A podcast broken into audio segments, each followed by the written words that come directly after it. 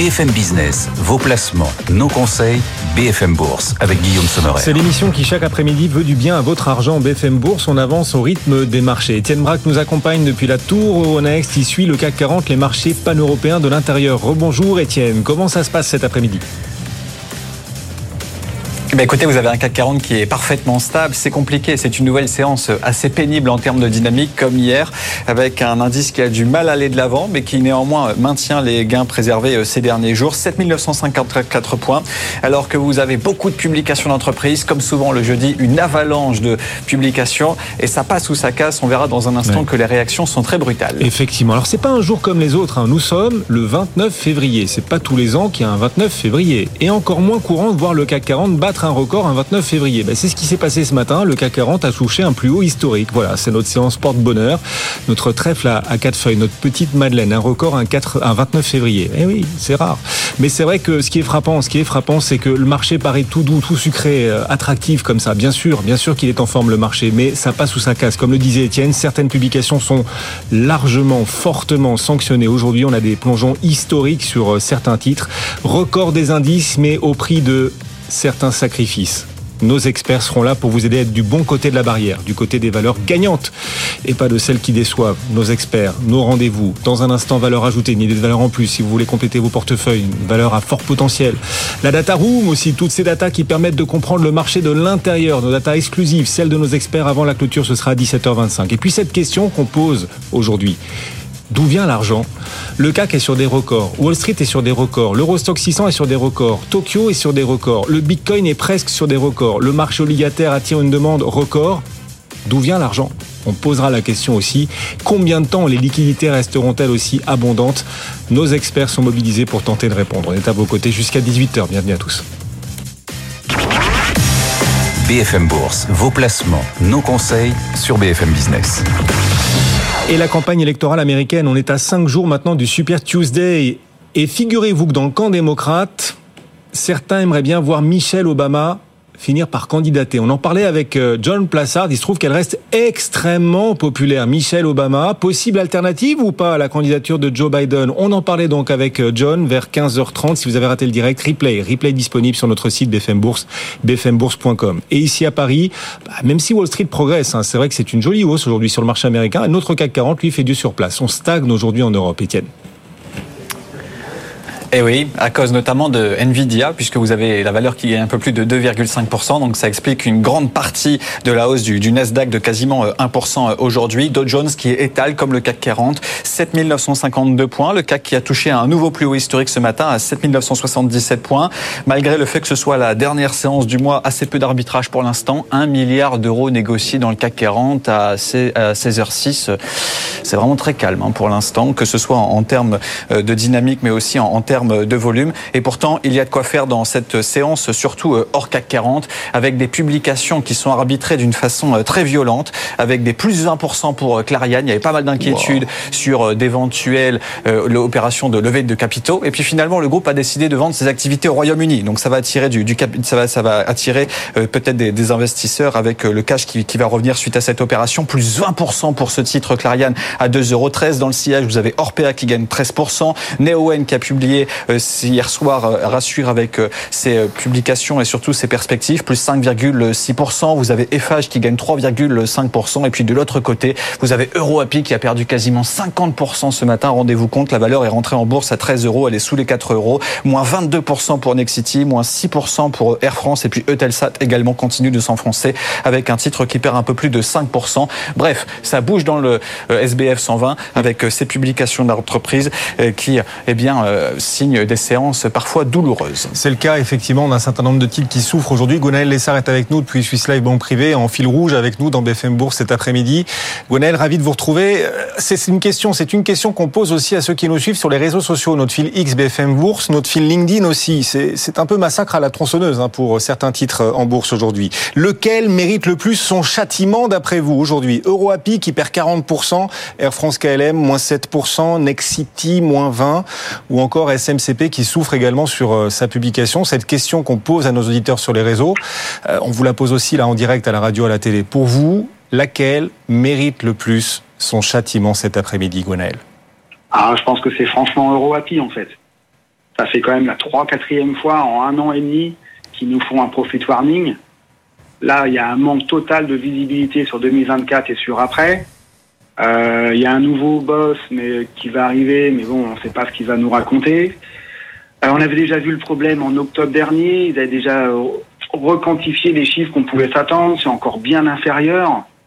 Bon, bah, à un moment, faut, faut, accepter que, qu'elle soit châtiée. Hein. C'est, tout à fait normal on n'est pas sur un point d'entrée à moins 40 quand même, moins 40 là. Euh, c'est pas un point d'entrée, il n'y a pas un truc à faire sur EuroAPI bah, ça dépend. Si, vous voulez euh, piler, euh, voilà, ce matin c'était à 3,09, c'est remonté à 3,98. Donc si vous voulez faire du trading, c'est possible. Si vous voulez acheter cette valeur en, en gestion ou en fonds de portefeuille, non, je pense qu'il y a beaucoup mieux à faire.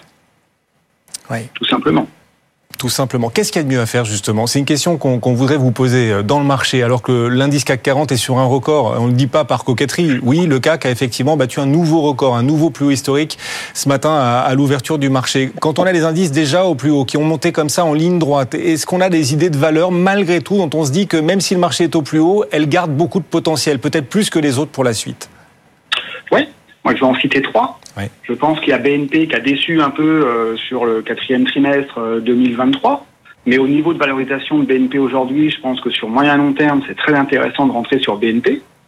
Et puis deux autres valeurs qui, ont un peu le vent en poupe, mais quand on révise à la hausse les, perspectives et sur moyen long terme, donc on peut citer GTT, euh, avec des perspectives sur 2025-2027 très importantes. On a une visibilité très forte du, chiffre d'affaires, augmentation de la marge tous les ans. On peut citer aussi euh, Sopra Steria, révision aussi à la hausse. En plus, euh, Sopra, elle a vendu euh, Sopra Banking, Software, pardon. Donc, elle va se recentrer sur un peu l'intelligence artificielle, sur donc les nouvelles technos, sur le conseil, il y a plus de marge. Donc, moi, je pense que Sopra peut très bien atteindre un 270, 280 et un GTT, on peut rajouter 30 euros dessus facilement. Hein. Donc, on a pas mal d'opérations encore intéressantes. GTT, parmi vos favoris pour la suite, Soprasteria et BNP Paribas, vous avez cité il y a quelques instants. On reparlera des banques d'ailleurs, le potentiel caché des banques euh, en bourse dans quelques minutes avec David Benamour. Et pourquoi pas revenir aussi sur les banques? Il n'y a pas qu'Apple dans la vie, il n'y a pas que Microsoft, il n'y a pas qu'Nvidia, même si Nvidia progresse, Étienne nous le disait, de plus de 2%. Vous restez avec nous, Gonel. On a encore une question à vous poser. Auparavant, nouveau détour avec Étienne par la tour Euronext, la salle de contrôle du CAC 40 Étienne. Une autre valeur qu'il faut suivre aujourd'hui et qui, hélas, souffre, elle est même au plus bas historique, alors que le CAC est au plus haut, Air France KLM. Air France KLM, en effet, qui s'oriente vers sa pire séance depuis euh, octobre dernier, moins 6% à l'instant. Heureusement qu'il y a eu un regroupement d'actions parce que sinon elle pourrait limite tomber dans, les penny stocks. Hein. Souvenez-vous, eh bien, ils avaient regroupé les, actions euh, une pour 10, 10,70 euros à l'instant, avec euh, le groupe qui a publié ses résultats ce matin et un quatrième trimestre eh ben, qui est ressorti un petit peu en dessous des attentes. Il est même négatif, très légèrement, avec une perte de 88 millions d'euros. Alors le quatrième trimestre, c'est jamais une grande période hein, pour le secteur aérien qui se de l'argent sur le deuxième et le troisième trimestre, mais le consensus s'attendait à une légère euh, progression de, la rentabilité en termes de, bénéfices au quatrième trimestre, et donc euh, c'est une perte. Alors le groupe met en avant le conflit au Moyen-Orient, des problèmes d'exploitation, un plan d'actionnariat salarié qui a coûté 30 millions d'euros au quatrième trimestre, mais le marché a du mal à avaler la pilule, d'autant plus que vous avez dans le même temps IAG, vous savez, c'est la maison mère euh, de British Airways notamment, qui a publié des résultats, et là ils sont meilleurs que prévu. Donc le marché compare les deux publications et, eh voit que Air France est un petit peu le mauvais élève du jour en termes de compagnie aérienne. Donc le mm. Baisse aujourd'hui, alors que ça se paye moins de trois fois les bénéfices. Hein, quand même, euh, ça c'est un peu assez amusant de voir que parfois, malgré eh bien euh, des, niveaux hein, techniques, hein, des, valorisations assez basses, bah, ça ne fait pas tout. Hein. Ça montre bien que parfois, même avec une valorisation basse, un titre peut rester au tapis. Effectivement. Gwenaël, comment est-ce que vous l'interprétez quand même? Air France KLM sur un plus bas historique, qui avait une valorisation déjà très basse, bah, elle est encore plus basse. On voit ce titre là en direct. Pour ceux qui nous suivent à la radio, BFM Business, c'est aussi la télévision, moins 6%, donc bah. euh, pas très loin du plus bas du jour. Euh, comment est-ce que vous, vous interprétez la réaction de marché face à cette publication? Bah, en fait, c'est un marché où vous n'avez pas le droit à moindre erreur, en fait. Donc, dès que c'est un petit peu moins bien, euh, vous faites massacrer. Après, je pense que c'est une valeur où l'État français est toujours un peu présent, donc les, étrangers n'aiment pas trop cette, valeur-là. Et puis, euh, si vous allez vers euh, les valeurs low cost, Air France n'est pas low cost, donc autant aller sur un Ryanair ou un EasyJet, tout simplement.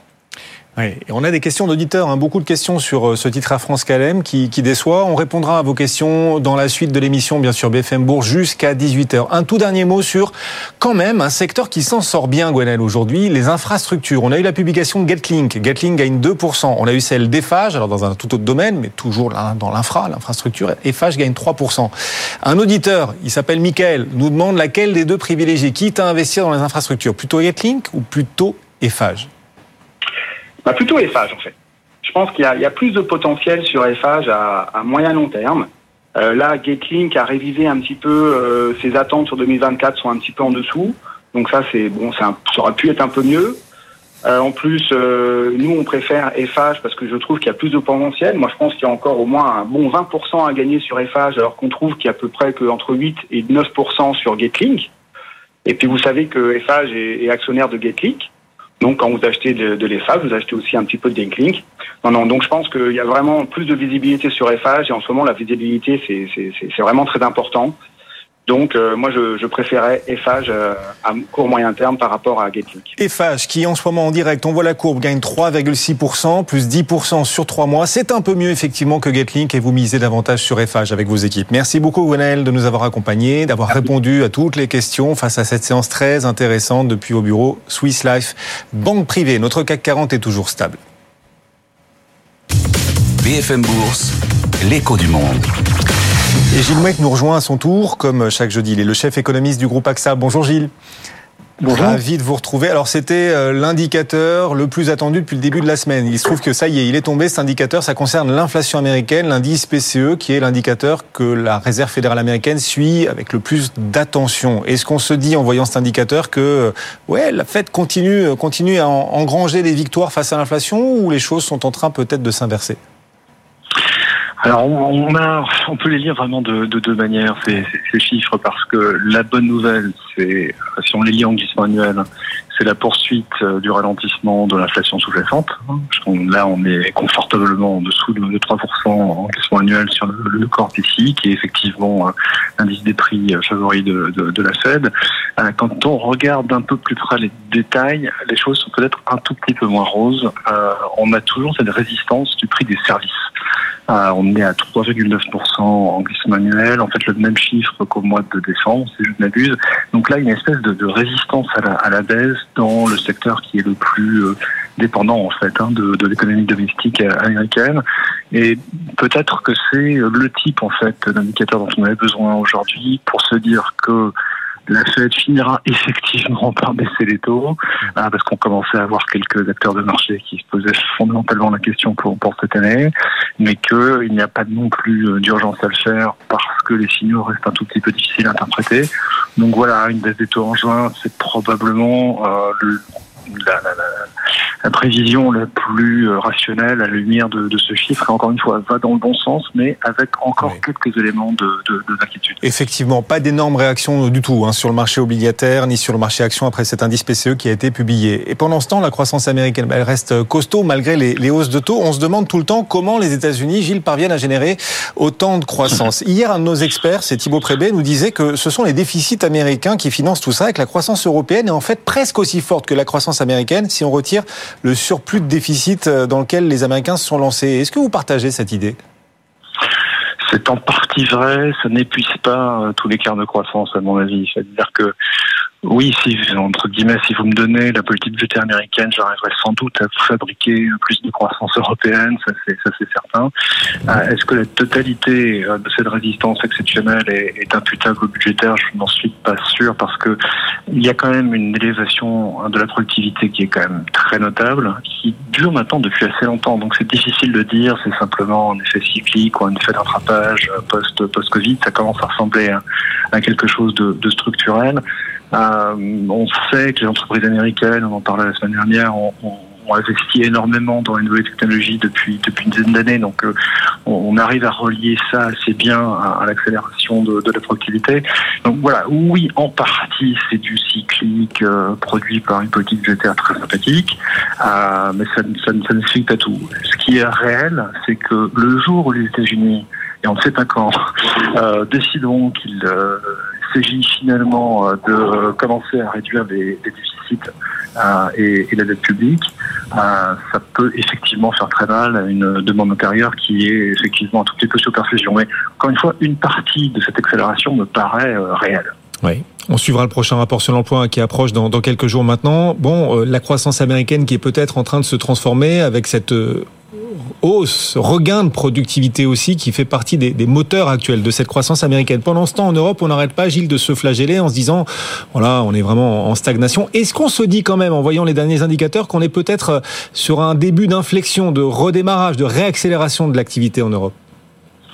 Alors, les, les, faucons de la BCE adorent en parler.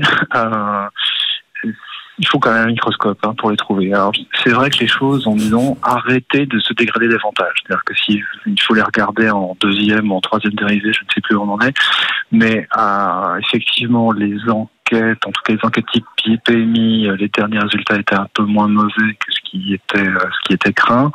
Cela étant, les enquêtes nationales ne sont pas particulièrement brillantes, hein, celles de l'INSEE ou celles de, l'IFO en Allemagne. Euh, un élément positif à mon avis, euh, et ça c'est euh, tout nouveau.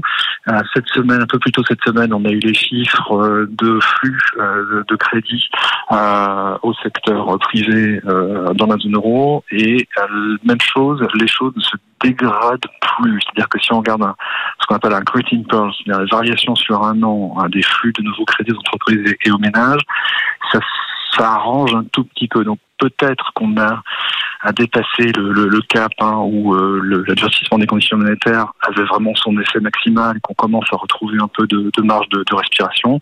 C'est possible. Euh, un deuxième élément aussi, c'est que l'Allemagne en particulier est très impactée par la faiblesse du, du cycle manufacturier global et on commence à voir quelques tout petits signes ici et là que c'est en train de tourner. Nous on regarde beaucoup les commandes à l'industrie euh, euh, taïwanaise par exemple parce que mhm. derrière ce sont bien évidemment les puces. Quand les puces vont bien, ça veut dire que le manufacturier commence à regarnir ses carnets de commandes. Donc oui, peut-être qu'il commence à y voir quelque chose, mais c'est très très ténu. Il faut sortir le microscope, c'est ce que vous nous disiez pour voir ces points de réaccélération euh, sur certains pans de l'économie européenne. Dernière question, euh, il y a malgré tout une bonne nouvelle pour l'Europe, pour euh, notre capacité à nous refinancer, c'est que la demande est là. On a vu la France notamment émettre cette semaine à 30 ans, plus que prévu. La demande a été 13 fois, 13 fois supérieure à, à l'offre. Comment est-ce que vous l'interprétez Quel regard vous portez sur cette incroyable demande pour les dettes souveraines? Bah, Je pense que ce que ça, reflète, c'est l'idée que le, les banques centrales s'apprêtent à commencer à baisser les taux. On peut discuter, discuter à l'infini de savoir quand effectivement ça aura lieu, mais ça aura lieu quelque part cette année. Et donc l'idée est probablement de, de, de, bloquer dans les dans les bilans euh, des obligations qui ont un rendement un rendement correct. Donc euh, une espèce de, de course à à, ces, euh, à ces taux d'intérêt relativement charnus avant avant la décrue. je pense que c'est fondamentalement l'explication principale. Et est-ce que ça permet pour un pays comme la France par exemple qui a vu cette demande incroyable 13 fois 13 fois supérieure à l'offre ben, d'emprunter à des taux finalement moins élevés qu'ils ne qu'ils ne le seraient si la demande était plus faible. Est-ce que ça permet de tempérer l'effet des hausses de taux pour la France par exemple? Oui, ça, permet d'éviter un écartement des spreads qui serait, qui serait problématique. Ça permet de donner un peu d'air du côté des, dépenses hors, intérêt. Donc, euh, non, c'est bien évidemment une, bonne nouvelle. Cela étant, est-ce que ça suffira à arrêter ce qui, à mon avis, va être un, un élément euh, qui va peser sur la conjoncture européenne et française en 2024, à savoir le passage à une politique budgétaire un peu plus dure? Je ne crois pas. C'est-à-dire que mm. là, on est là aussi, hein, on est dans la dérivée de la dérivée. C'est-à-dire que c'est mieux que si c'était pire. Euh, Est-ce que ça permet vraiment de, de modifier euh, l'orientation de la politique budgétaire? Je ne crois pas. Ouais, et le gouvernement a annoncé effectivement 10 milliards d'euros d'économies supplémentaires il y, a, il y, a, quelques jours. Merci Gilles. Gilles Mouek est le chef économiste du groupe AXA, régulièrement à nos côtés. Bonne fin d'après-midi Gilles à Londres, puisque vous nous parliez depuis, depuis Londres. C'est le London Call. Voilà, on est au téléphone ensemble comme chaque jeudi, avec toujours beaucoup de plaisir d'ailleurs Gilles. Merci beaucoup. Le CAC 40 étant très légère baisse, vraiment symbolique. On est quasi stable, moins 0,02%. Wall Street en hausse en revanche. Le S&P 500 gagne 0,2%. Le Nasdaq plus 0,6 grâce à, à Nvidia. Nvidia gagne 3% cet après-midi. BFM Bourse, vos placements, nos conseils sur BFM Business. Alors on parle tout le temps effectivement des valeurs de croissance de la tech américaine, d'NVIDIA, les valeurs du luxe, mais la gestion value n'a peut-être pas dit son dernier mot. On va parler d'un secteur décoté qui, qui cache peut-être un beau potentiel, le secteur bancaire. David Benamou nous accompagne. Bonjour David, bienvenue. Bonjour. Associé gérant, directeur des investissements d'Axiom Alternative Investment. On va parler de ce potentiel des banques en bourse, parce qu'elles restent très décotées, mais vous leur trouvez un potentiel intéressant. On va rentrer dans le détail. D'abord, l'année 2023, comment elle s'est passée? Les marchés ont réagi aux publications des banquiers, et il semble que ça a été plutôt positif. Alors plutôt positif, euh, mais il faut dire que les résultats euh, du secteur en 2023 euh, sont exceptionnels. D'abord en fait, historiquement, si on prend une perspective longue, on, atteint des, pics de, revenus puisque si on regarde le, le retour sur actif, qui est une mesure en fait globalement les revenus hein, sur le total euh, bilan de la banque, euh, on retrouve euh, les niveaux les plus hauts depuis 24 ans. le niveau le plus haut depuis 24 ans, c'est 2007 avec 0, 64% de, retour sur sur sur. Hein. Euh, et en 2023, euh, on est entre 0,62 et 0,63. Donc ça veut dire qu'on retrouve en fait euh, des sommets historiques de revenus. Après, si si on regarde l'évolution en 2022-2023, c'est une hausse de 40% des revenus. C'est des retours sur fonds propres qui bah, maintenant dépassent en fait les, les 10%. et tout ça avec bah, un niveau de capital très très élevé puisque 2023, euh, les banques européennes ont en moyenne quasiment 16% de capital réglementaire. Tout ça se compare avec à peu près 6% avant euh, euh, la crise de 2008. Donc on a une mue complète, une transformation complète du secteur qui s'est qui s'est opérée. Et pourtant, la valorisation des banques reste au tapis, reste très faible. Il faut forcément se dire que c'est grave ou finalement ça n'est pas tant que ça, cette faible valorisation persistante, enfin presque chronique en bourse désormais? Alors finalement pas tant que ça. Quand on regarde en fait l'exercice 2023 euh, c'est vrai que les valorisations euh, font un peu de peine hein, puisque euh, les banques se valorisent à peu près six fois les, les résultats. Donc c'est une décote de 50% par rapport aux autres secteurs. Mais bon an, mal an, si on achetait le secteur bancaire début 2023, bon, on terminait l'année avec 26% de performance, 32% de performance pour le fonds Action European Banks Equity. Donc voilà, on s'en sort euh, finalement relativement très bien. Si on regarde euh, les années qui vont suivre, donc 2024, dans quel entre 2024-2025 euh, bon, on entre dans un cycle de baisse de taux, donc on se dit voilà, ça va être euh, euh, peut-être un peu moins favorable pour le secteur bancaire. Alors en fait, c'est pas si simple que ça parce qu'il y, a, des banques qui profitent très fortement de la hausse de taux, notamment les banques espagnoles, italiennes. Oui. Les françaises, à taux fixe qui prêtent à taux fixe plus souvent que les espagnoles, les italiennes. Elles, elles ont, peut-être un peu plus souffert, enfin moins profité des hausses de taux. Absolument. Et du coup, si les taux rebaissent pour nos banques, ce sera pas forcément négatif. Exactement. Ce sera, je dirais que le, la fourchette de taux idéale euh, pour des banques comme euh, BNP ou, euh, ou, Société Générale, on va dire, ça va être entre allez, 2 et, 3% C'est très bien, ça permet au crédit consommation de, de, bien fonctionner. Donc, tout, toutes les moteurs euh, qu'ont nos, nos, banques qui sont plus diversifiées que ces banques mhm.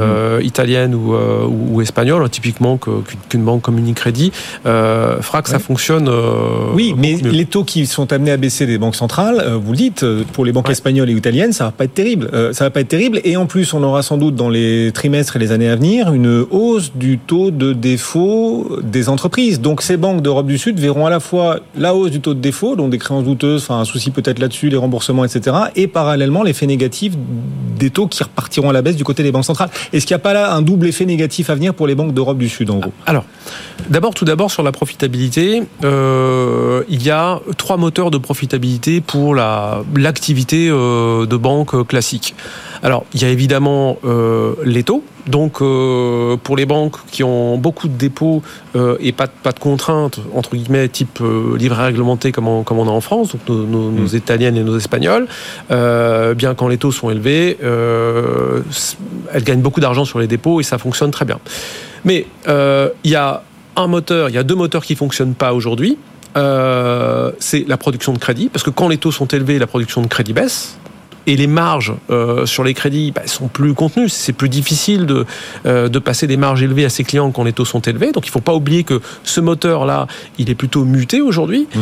Et puis il y a un troisième moteur euh, qui est très important, c'est la transformation, c'est-à-dire c'est la, la, la, pente de la courbe de taux. Aujourd'hui, on a une pente qui est inversée, c'est-à-dire des taux courts élevés, des taux longs faibles. Et ça, c'est du coup, les, les, les, banques ne peuvent pas gagner de l'argent de cette façon-là. Mmh. Lorsque les taux vont baisser, évidemment, euh, les dépôts seront moins rémunérateurs. Mais en revanche, la production de crédit va repartir. Euh, et il est vraisemblable que la pente des taux s'inverse, soit, soit plate ou légèrement pentue. Donc ça veut dire qu'on va retrouver ces moteurs de croissance.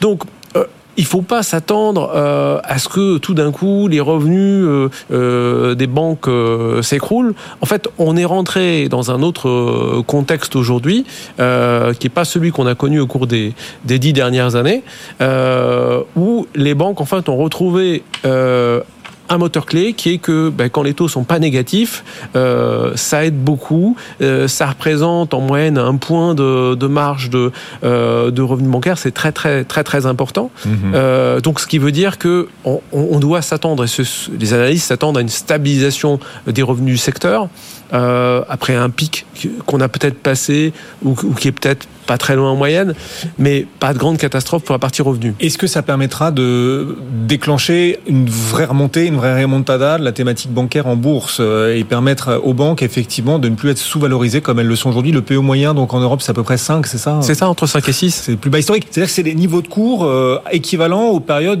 d'énormes crises financières, type 2008-2009. On est à ce niveau-là pour le Ou Covid, quand euh, Ou COVID, la BCE disait ban sur les dividendes. Alors que le système financier va très bien, enfin en tout cas il n'y a pas de scandale, ça, ça, tourne en ce moment, et alors que les banques, vous le disiez, en ratio de fonds propres, etc., sont en pleine forme. Elles n'ont jamais eu autant de, fonds propres. Donc il y a une forme d'anomalie. Est-ce que vous vous dites que cette anomalie, oui, pourra euh, être, euh, enfin voilà, on pourra l'enjamber, euh, finalement en venir à bout? Est-ce que c'est à venir? Si oui, quel type de banque faut-il privilégier? On parlait d'Europe du Sud, d'Europe du Nord, banque de détail, banque d'investissement. Voilà, qu'est-ce qu'il faut privilégier? D'où pourrait venir la lumière, voilà, pour cette thématique bancaire? Alors il y a un point clé que vous avez cité, c'est que si les, investisseurs euh, valorisent mal le secteur, euh, il y a probablement un élément à prendre en compte euh, qui est la, crainte de la récession. En tout cas, la crainte des défauts. on est dans une période macroéconomique qui reste en fait incertaine, et il y a cette crainte de la récession dont le marché pense que qu'elle va impacter le, le secteur.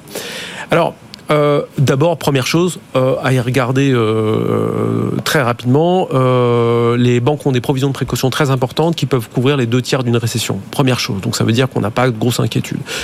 Si on pense à plus long terme, je pense que c'est ce qui manque au marché pour réaliser que le secteur s'est transformé. Une récession à travers laquelle le secteur bancaire passerait avec finalement peu ou pas de défauts, euh, eh bien, ça, probablement, ça restaurerait, euh, je dirais, le, le, le, sentiment de marché positif euh, sur le secteur. Mais en attendant, de toute façon, on a 28% de rendement sur les deux prochaines années. Donc bon.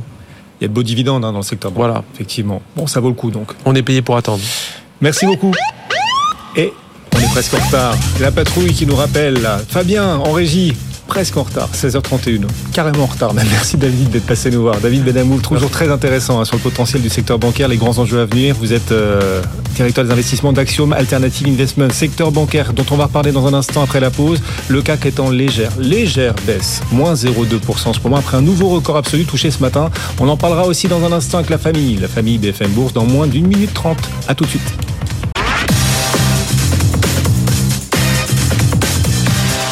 BFM Business, vos placements, nos conseils, BFM Bourse avec Guillaume Sommerer. Et la famille réunie jusqu'à 17h comme chaque après-midi. Julie Cohen-Horton, bonjour Julie. Bonjour Guillaume. L'architecte de cette émission chaque jour. Julien Marion nous accompagne également. Bonjour Julien. Bonjour Guillaume et bonjour Julie. Bonjour L'un des architectes de notre site BFM Bourse, bfmbourse.com. Que d'articles aujourd'hui. Ah bah, il faut.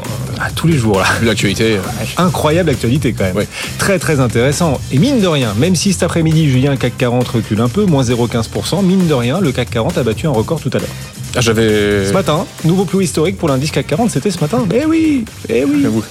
Et ben, vous voyez, tellement, tellement dans le nez dans les publications que je, j'ai presque oublié. Tu Il a battu un nouveau plus haut, effectivement. On l'a vécu d'ailleurs, c'était Eric Antoine, Antoine Larigauderie à l'ouverture euh, des marchés. Oui, c'est pas un jour comme les autres. Il n'y a pas de 29 février tous les ans. Il se trouve qu'on est le 29 février et il n'y a pas de record du CAC un 29 février à chaque fois. C'est dire à quel point cette séance est particulière. Peut-être euh, notre porte-bonheur. Une forme de trèfle à quatre feuilles que nous offre le marché aujourd'hui. bon, il n'y a pas eu de gros ratés hein, sur la séance. Hein. On attendait avec un tout petit peu d'angoisse la 10 PCE, la jauge préférée de la Fed hein, pour mesurer l'inflation. Elle est ressortie pile en ligne sur les attentes. Hein. Plus 2,8% sur un an si vous excluez les, les prix alimentaires et de l'énergie. C'est exactement ce qu'attend les consensus. D'ailleurs, Wall Street le, prend plutôt bien. Bon, voilà, sur le CAC 40, bah, écoutez, on manque un tout petit peu de dynamique hein, pour aller plus haut, mais c'est pas, il y a rien de, c'est une séance finalement assez, assez calme. Assez sur le CAC 40, je précise bien. Oui, oui. Alors il y a des actifs qui continuent de se rapprocher aussi de leur record. On pense bien sûr au Bitcoin à 63 000 dollars. Hein. Le Bitcoin mine de rien encore aujourd'hui. On en parlera d'ailleurs tout à l'heure avec avec nos experts. Amaury de Tonquédec en parlait aussi tout à l'heure à 15h dans le club BFM Crypto. Il est disponible en replay d'ailleurs et à retrouver aussi en direct sur l'antenne de BFM Business à partir de 21h30. Romain Daubry avec nous, il nous appelle depuis Bourse Direct. Bonjour Romain.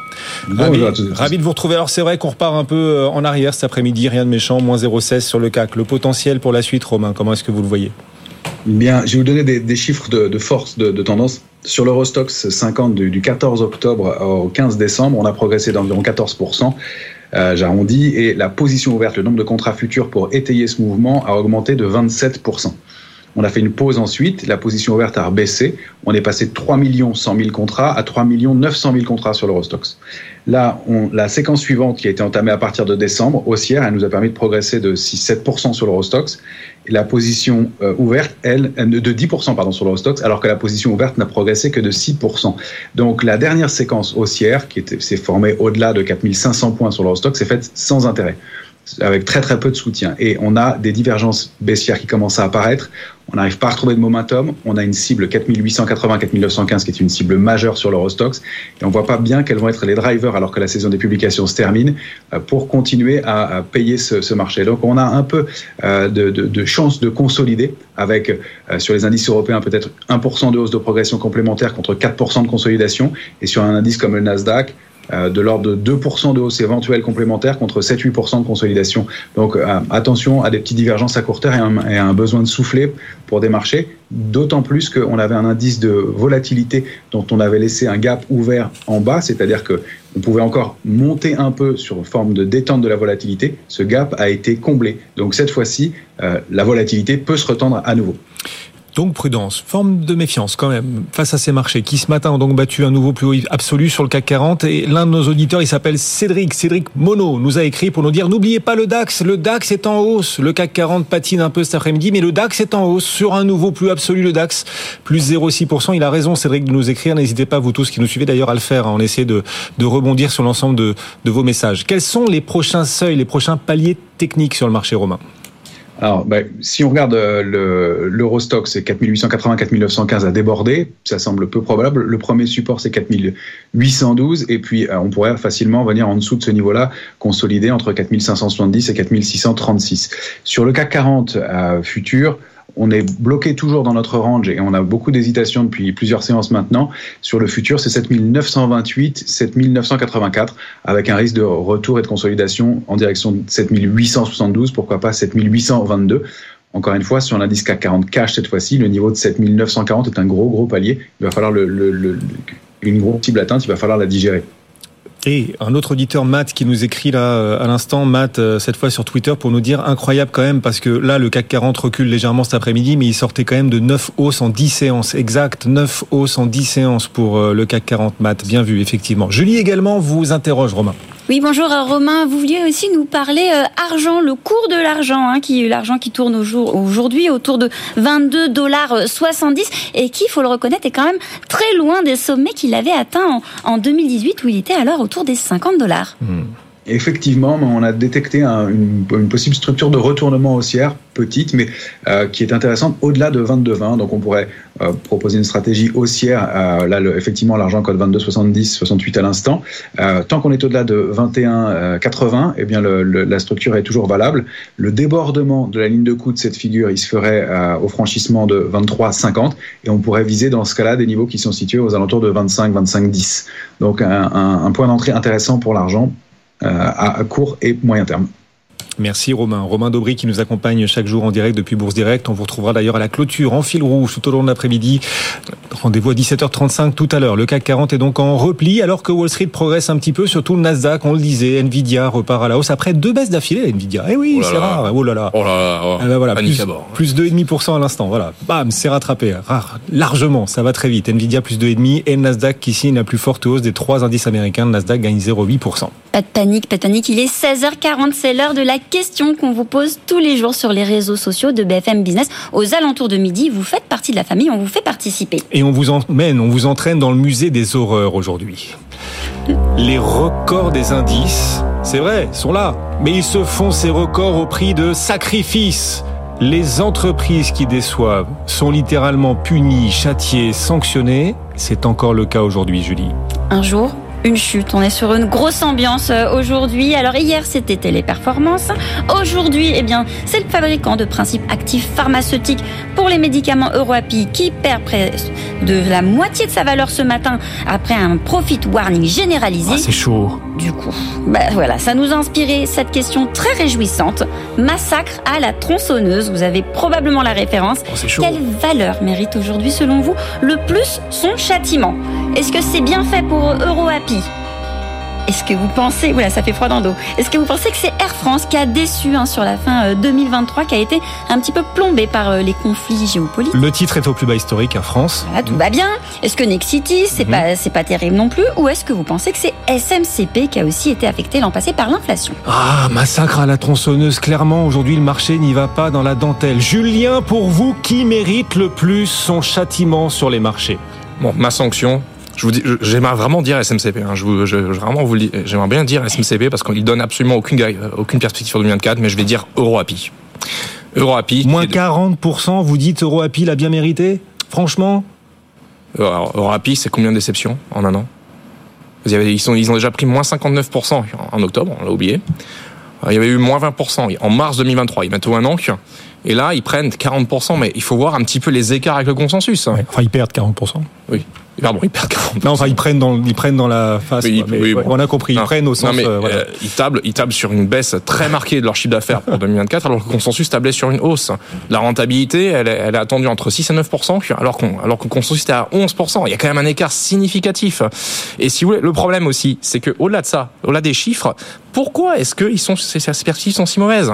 C'est parce que Sanofi réduit ses ventes. C'est l'ex, c'est l'ex maison mère hein, de, de Rappi, hein, Sanofi. Et ça, ça comptait pour à peu près la moitié du chiffre d'affaires. Hein. Et donc, en fait, si vous voulez, toute la, toute la peur du marché avec Eurorapi, c'était de se dire, mais quelle est la dépendance du groupe par rapport à Sanofi? Lors de l'introduction en bourse en 2022 Et ben aujourd'hui, mhm. ça démontre que cette dépendance elle est forte et que la visibilité de, de elle est pas si élevée que ça. Pour vous donc EuroAPI parmi les gadins du jour, garo gadin sur le marché aujourd'hui, EuroAPI et de tous les gadins sans doute le plus mérité. Et Moi, j'aurais dit Nexity, vous voyez, qui perd 20%, ils ont quand même coupé le dividende. Avant, c'était 17% de rendement Nexity. Bam, ils coupent le dividende. Comme ça. En choisir vous coupez l'électricité d'un coup, là, du jour au lendemain. Il fallait en choisir une, et alors, et je choisis Euroapi, alors que c'est la baisse la plus forte, hein, des quatre et de très loin. Effectivement. Donc, pour vous, Euroapi, euh, l'a bien cherché, je sais pas, mais en tout cas, le titre recule. Non, non, mais bien sûr. Le titre recule, et pour le coup, ça, ça a du sens, c'est légitime. Notez que du côté de Nexity, sa patronne, sa patronne sera l'invité de BFM Business et d'Eddy Chevrillon ce soir, la patronne de Nexity, alors que le titre perd cet après-midi 20%. Julie, nos auditeurs et téléspectateurs aussi ont répondu à cette grave question. Qui mérite le plus aujourd'hui sur le marché parisien? Son châtiment. Vous êtes très dur, euh, messieurs, mais vous êtes raccord avec euh, ce que vous nous avez répondu, en tout cas pour l'instant sur les réseaux sociaux, parce que vous êtes 48% à considérer que c'est Nexity Nexity qui mérite le plus euh, sa peine. J'ai gagné, j'ai gagné. non, non, exactement. mais c'est dur pour les actionnaires. Vous êtes le premier, mais vous êtes l'heureux euh, deuxième, puisque c'est EuroAPI. EuroAPI qui, euh, vous êtes 30% à considérer qu'effectivement EuroPay, EuroAPI mérite sa peine. Et bien ensuite Air France 15% et SNCP 7%. Franchement, c'est dur. Hein. L'immobilier, c'est très très dur. En ce moment, on en parle comme ça, mais enfin, l'effet des hausses de taux, très peu de chantiers en France, mais dans un certain nombre de pays aussi, ça a ralenti. C'est très très dur pour Nexity, c'est très dur pour les actionnaires d'EuroAPI, c'est très dur pour ceux qui avaient misé sur Air France KLM aussi de voir le titre sur un plus bas historique aujourd'hui. Julien, le CAC est au plus haut, Air France KLM au plus bas historique. On en plaisante comme ça parce qu'on a décidé de, de prendre les choses positivement. Quand on investit en bourse, faut toujours être optimiste. Et cette question, ouais, massacre à la tronçonneuse, c'est trop dur, c'est difficile, c'est compliqué, c'est douloureux pour les actionnaires de ces valeurs. Mais quand même, Air France KLM, est-ce qu'on n'a pas des raisons de leur en vouloir quand on est actionnaire de cette valeur, de ce groupe? Air France KLM, alors que le marché est au plus haut, est au plus bas historique. Voilà ce que le groupe offre à ses actionnaires aujourd'hui. Comment est-ce qu'on explique une telle contre-performance. Moins 7%, c'était déjà au plus bas, c'est encore pire cet après-midi, moins 7%. Et encore, il y a eu un regroupement d'actions qui a permis d'éviter que le titre recule davantage. C'est ce que nous disait Étienne tout à l'heure. Qu'est-ce qui se passe sur cette valeur? Oui, euh, alors Air France quand même, faut savoir que même quand ils font des bons résultats, ils se prenaient parfois moins 10% dans, la tête. Hein. Donc, et alors là, le compte n'y est pas. Si vous voulez, les revenus sont un peu inférieurs, mais c'est surtout le résultat d'exploitation où le compte n'y est pas. Ils sont en perte alors que le consensus attendait un léger bénéfice et la perte nette elle est deux fois plus importante qu'attendue. Et en plus de ça, le groupe brûle du cash. Hein. C'est 1,2 milliard d'euros de cash brûlé selon leurs indicateurs principaux. En fait, De Chemin résume ça assez bien. Les bénéfices et le cash sont pas rendez-vous. Cela de quoi décevoir. Au-delà, Comment est-ce qu'on explique les, pertes, les pertes annoncées par le groupe alors que le trafic aérien cartonne Julie l'a un peu évoqué en fait, mais il y a eu plusieurs petits éléments exceptionnels hein, qui ont plombé le quatrième trimestre, hein, puisque les chiffres que je vous donnais c'était pour le quatrième trimestre.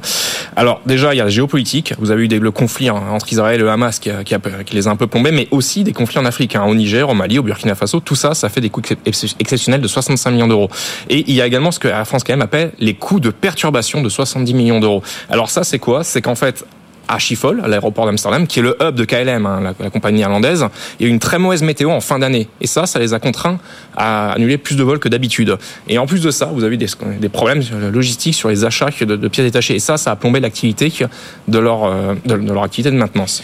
On a quand même un peu l'impression que le marché est sévère avec Air France KLM, qui depuis le début de l'année, là, rien qu'en deux mois, deux petits mois, a perdu 23% en bourse. Est-ce que le marché n'en fait pas trop? Le problème, c'est que en fait, le marché il regarde quand même le secteur, il regarde sur quoi il mise dans le secteur. Et quand vous regardez, en fait, aujourd'hui, Air France KLM déçoit, c'est pas du tout le cas d'IAG. IAG, ils ont aussi publié aujourd'hui, en fait, les résultats sont, selon UBS, meilleurs que prévu. Hein. Et depuis plusieurs mois, les analystes sont déjà un petit peu moins optimistes sur euh, Air France KLM. Un JP Morgan est, est passé à l'équivalent de vente chez eux en décembre, s'inquiétant de la rentabilité du groupe cette année.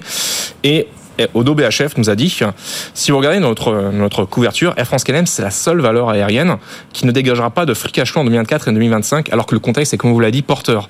Cela est, notamment dû au fait qu'ils devront rembourser des aides Covid sur les quatre prochaines années pour un montant significatif estimé à 2,5 milliards d'euros par Odo BHF. Si vous cherchez des entreprises au plus bas, pas la peine de chercher loin. Air France KLM est aujourd'hui, alors que le CAC est sur un record absolu. Air France KLM est aussi sur un record absolu, mais en bas, tout en bas. Jamais le titre n'avait euh, aussi peu valu en bourse. C'est un plus bas historique, Julien. Je me permets d'ajouter quand même une petite chose, c'est que là, tous ces gains boursiers, c'est certes dur pour les actionnaires, mais c'est pas, mais ça s'accompagne d'une réalité pas, pas, forcément rose pour les pour les salariés non plus. Un hein. Nexity, ils ont lancé un, plan social. Hein, Exactement. Hier, donc euh, on rigole, mais euh, non, on rigole pas. non, non, non, non, non. City, c'est chaud. Et sur l'immobilier, pour l'ensemble de la filière immobilière, c'est très chaud. Mm. EuroAPI, bon là, il y a des choix opérationnels qui sont peut-être euh, étranges et pour le coup lourdement sanctionnés, moins 40%. Rappel, EuroAPI aujourd'hui sur le marché, le marché qui ne fait pas dans la demi-mesure, qui ne fait pas dans la dentelle dans cette période de publication. Garo Gadin, Garo Gadin, c'est vraiment le slogan. C'est ce que nous disait aussi tout à l'heure Frédéric Rosier à 15h40. Vraiment. Quand on est investisseur, même si le marché est sur des records, au global, si les indices sont sur des plus historiques, il faut toujours se positionner du bon côté de la barrière. Bah, c'est ce à quoi on aspire tous et c'est ce pourquoi on tente de vous apporter des idées, des arguments, de l'analyse financière chaque après-midi dans BFM Bourse de 15h30 à 18h. Et tout de suite, justement, encore un peu plus d'analyse. C'est le bullshitomètre, 16h48. Un expert de marché chaque après-midi vient dégonfler, dégommer, on peut le dire, déconstruire une idée reçue un peu trop facile. Le consensus du marché. Bertrand Puif est avec nous. Bonjour Bertrand. Bonjour. Pour Fidelity, on est ravi de vous retrouver Bertrand. On gagne de l'argent quand on est investisseur grâce aux introductions en bourse. Ah, ça, on l'entend. On entend même que les particuliers euh, ont parfois, parfois une inspiration, belle inspiration, parfois raison quand ils choisissent d'accompagner les introductions en bourse. Mais vous vous dites bullshit. Vous foudroyez cette idée selon laquelle, quand on est un investisseur, une introduction en bourse peut être un bon plan. Pourquoi? Alors bah, déjà euh, l'actualité brûlante euh, avec Believe nous montre que euh, c'est pas enfin très, très peu de temps on peut perdre beaucoup d'argent puisque Believe a été donc cette société de label musica ou musicaux hein, avec Jules Naps etc qui a été introduit donc en, en juin 2021 à 19 et demi et qui vient d'être sorti de la bourse donc au mois de février enfin qui est en train d'être sorti de la bourse à 15 et donc vous perdez de l'argent vous perdez 23% mais pire que ça si vous aviez investi dans l'indice SBF 120, vous auriez fait 20%. Donc en fait, en relatif, vous perdez 43%. Et donc ça, effectivement, ça attire un petit peu l'attention. Quand on regarde aux US, sur les deux dernières années, il y a eu que 32 introductions en bourse. L'année d'avant, donc en 2021, on en avait eu 259. Donc il y a quelque chose qui est en train de se passer. Alors pourquoi? C'est qu'effectivement, euh, bah, la performance, elle n'est pas là. Il n'y a pas que Believe. Euh, Pascal Kiri, donc du Vernimen, ce fameux, euh, donc fameuse institution donc euh, financière, donc ce, ce, cet ouvrage de finance hein, qui est réactualisé de manière régulière, a fait une étude depuis 2014 sur la bourse de Paris. Donc entre 2014 et 2022, il a regardé toutes les introductions en bourse. Il y en a eu pas mal puisqu'il y en a eu 139. Sur ces 139, à votre avis, combien il y en a qui ont un cours de bourse aujourd'hui supérieur? Au cours à leur cours d'introduction Combien ben, Pas beaucoup. Si vous nous le demandez, c'est qu'il n'y en a pas beaucoup. Voilà, c'est à peine 20%. À peine. Vous en avez, oui, exactement. Vous avez près de 80% qui sont qui ont un cours de bourse en dessous. Donc vous avez perdu de l'argent. Euh, et aux États-Unis, c'est à peu près la même chose, hein, puisque la performance depuis 1995 des introductions en bourse est de 19 points inférieure à celle du Russell 3000. Donc il vaut mieux faire l'indice que faire une, introduction en bourse. Hein. Et c'est pire depuis 2020 puisque c'est 46 points en dessous du Russell 3000. Euh, Alors pourquoi? Premier élément, c'est le fait que les introductions en bourse, elles sont valorisées de plus en plus cher. Parce qu'il y a une concurrence entre les banques d'affaires donc qui amènent ces sociétés en bourse, hein, qui veulent avoir les mandats, hein, c'est assez rémunérateur d'introduire une société en bourse, et qu'en face de ça, on n'a pas des familles il y en a quelques-unes, effectivement, qui s'introduisent en bourse et qui lèvent de l'argent pour faire une acquisition, pour investir. Là, c'est surtout des fonds de private equity qui arrivent un peu en fin de course sur les sociétés donc, dans lesquelles ils ont investi et qui veulent justement bah, sortir graduellement. Et la première phase, c'est effectivement d'introduire la société en bourse. Et là, évidemment, eux, ils cherchent la valorisation la plus importante, puisque leur idée c'est de sortir euh, dans les dans les années qui viennent. Donc ça c'est un des premiers points euh, sur les fonds de, de private equity et la fixation de ces prix qui sont très élevés. Hein. D'ailleurs aux États-Unis euh, depuis 2020, là encore une statistique, les prix d'introduction sont 200 donc trois fois supérieurs à la moyenne de valorisation du marché.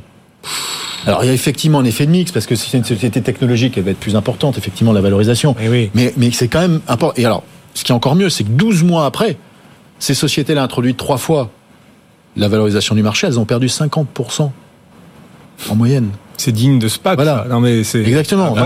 et ça, c'est la valorisation. Et Believe, si je reviens là-dessus, Believe est 20% en avance sur son business plan de l'introduction en bourse. Donc le cours de bourse devrait être logiquement, s'il avait été euh, valorisé correctement, au-dessus il n'est pas. Donc effectivement, on se rend compte encore plus que le travail euh, de valorisation a été fait d'une manière un petit peu agressive mhm. euh, et ça laisse pas beaucoup de place. Euh, il y a aussi quand même un problème d'état de santé. Alors là, on parlait de Béli. Bon, il y a parfois un problème d'état de santé aussi. les curseurs sur lesquels le marché avait par le passé eu l'habitude de se focaliser pour lesquels ils choisissaient d'investir, d'acheter, de porter les valeurs, ces curseurs sont en train de changer et c'est aussi ce que payent certaines entreprises qui se sont introduites récemment. Voilà, exactement. Alors face à toutes ces déceptions, on a beaucoup d'investisseurs institutionnels qui aujourd'hui sont un peu échaudés hein, et donc qui ne regardent plus la progression simplement du chiffre d'affaires qui est attendu pour justifier ces valorisations. Hein.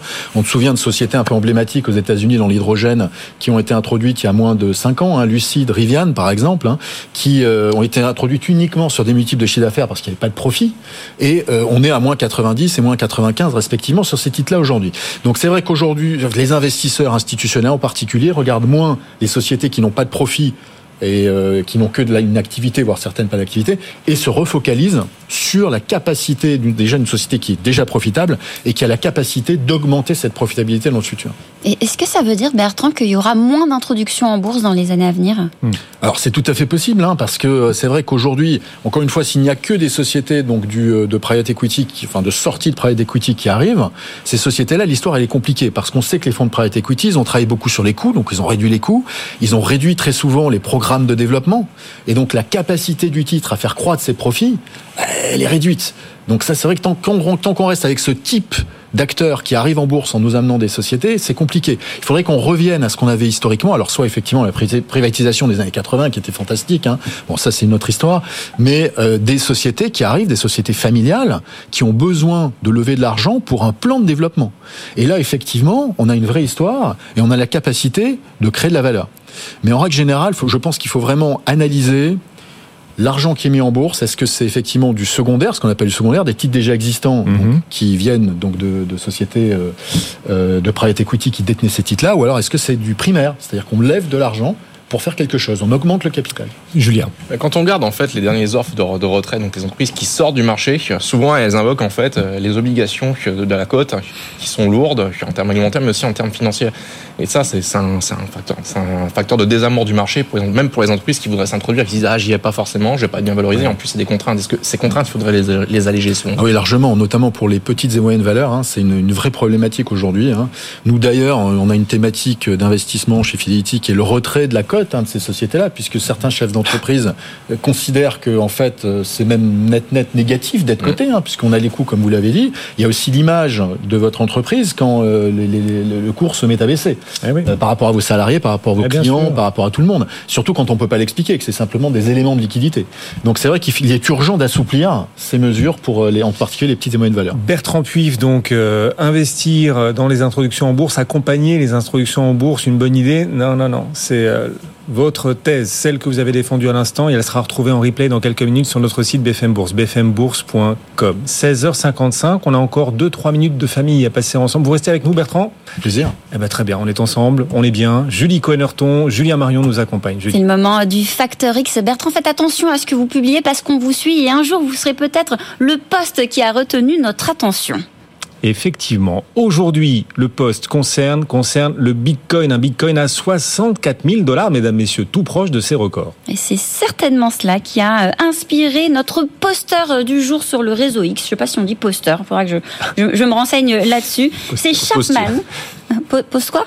Post-it Et l'inverse du poster, c'est l'imposteur. Non, non, c'est pas du C'est une blague. C'est Chapman en tout cas. Et Chapman, il a une impression, il a l'impression que les investisseurs institutionnels sont très gourmands depuis deux semaines. Et il met en avant le fait qu'ils ont effectué pas moins de 8 milliards de dollars d'achats en Bitcoin et avec 1,1 milliard de dollars pour BlackRock rien que sur les deux derniers jours. Waouh Impressionnant. Oui, rien à voir avec Tracy Chapman, j'imagine, notre poster du jour. Non, mais ça montre quand même, en fait, qu'effectivement, ces ETF, c'est un, un, succès. Ah, c'est ouais, un certain succès et que le Bitcoin peut peut-être devenir une classe active qui va commencer à gagner ses, ses lettres de noblesse. Euh, mais déjà, en fait, cette forte demande, on la voyait déjà dans les résultats de Coinbase. Vous savez, la, la plateforme qui disait que, eh bien, en fait, l'ETF, en tant que commodity de matière, matière première, je sais pas pourquoi ils considèrent ça comme une matière première, mais qu'importe, c'était devenu la deuxième plus forte matière première échangée vers des ETF. Ah bah si on dit que c'est même, même l'argent. Ah oui. Et ben voilà, non mais voilà, si on dit que c'est l'or numérique, bon bah dans ce cas, si c'est de l'or, c'est une matière première. Allons-y. Ouais. Et selon Bloomberg Intelligence, qui est cité par la GFI, BlackRock et Fidelity, ce sont les deux meilleurs lancements ETF de l'histoire sur la base des collègues du premier mois. Impressionnant. Et donc un Bitcoin proche de ses records absolus avant le halving, euh, fameuse ouais. réduction de l'offre de Bitcoin. C'est-à-dire que le rapport offre-demande devrait euh, encore plus se tendre sans doute dans, dans, les prochaines semaines. Bertrand, vous vous dites quoi là? Le Bitcoin est, est, est, fatalement amené à continuer de progresser ou vous voyez un début de bulle? Enfin, comment est-ce que la, la, la, finance traditionnelle voit ce qui est en train de se passer que Le Bitcoin est quand même corrélé aux actifs risqués. Donc là, on a des marchés qui ont bien monté, des marchés actions. Donc le Bitcoin s'est bien positionné aussi. Il faut faire attention s'il y en a une consolidation, même si celle-ci n'est que technique, il y aura un impact sur le Bitcoin relativement important, d'autant plus que c'est quand même assez volatile, hein, même très volatile, ce qui fait que la classe d'actifs pour l'instant est réduite dans les allocations des grands investisseurs institutionnels hein, de, de, par sa volatilité. Et de moins en moins, non mais attendez, là, Alors, ce que vous dites, si c'était valable il y a six mois, mais ça l'est de moins en moins. Là. Voilà, ça, ça reste quand même des niveaux qui sont, bon, on n'est pas sur des obligations d'État. Hein. Donc euh, c'est vrai qu'aujourd'hui, les allocations sont un petit peu, sont amenées à, enfin, augmentent, mais on reste quand même euh, faible. Alors la seule question, c'est effectivement derrière euh, sur quoi s'appuie le Bitcoin en termes économiques. Voyez? Donc c'est pas une banque centrale, c'est pas des réserves. Voilà, c'est l'offre et la demande. Voilà, il faut avoir ça en tête. Après, euh, il y a des moments où on peut gagner de l'argent, d'autres où c'est plus compliqué. Fidelity, je crois que vous vous êtes lancé sur le Bitcoin. On a lancé effectivement oui, un ETF Bitcoin. Oui, oui. Vous n'allez pas, vous allez pas en dire du mal quand même, Bertrand. Ah bah après, chaque client choisit ce qu'il veut au sein de notre offre. Vous restez avec nous, Bertrand Puif, à nos côtés, jusqu'à 18h d'ailleurs. Merci beaucoup, Bertrand. Dans un instant, on se retrouvera pour le club. On mesurera le potentiel global des marchés pour la suite. On reviendra aussi sur le chiffre d'inflation du jour, l'indice PCE aux États-Unis, puis sur ces sanctions de marché quand même très très lourdes. Hein. C'est compliqué aujourd'hui pour Nexity, moins 22%. C'est très cruel pour EuroAPI, moins 42%. C'est très dur pour les actionnaires d'Air France KLM qui perd 7%. On va essayer de comprendre pourquoi ces baisses sont si spectaculaires. Merci à l'ensemble de la famille. Julien Marion. Merci. L'article sur Nexity d'ailleurs, très intéressant que j'ai lu tout à l'heure, qui est disponible. On peut le consulter encore sur bfmbourse.com. Salut Julien. En plus, c'est gratuit. En plus, c'est gratuit, effectivement. Julie Connerton aussi nous accompagner. Merci Julie. Merci Guillaume. Et à demain pour de nouvelles aventures. Nous on se retrouve dans moins de deux minutes. À tout de suite.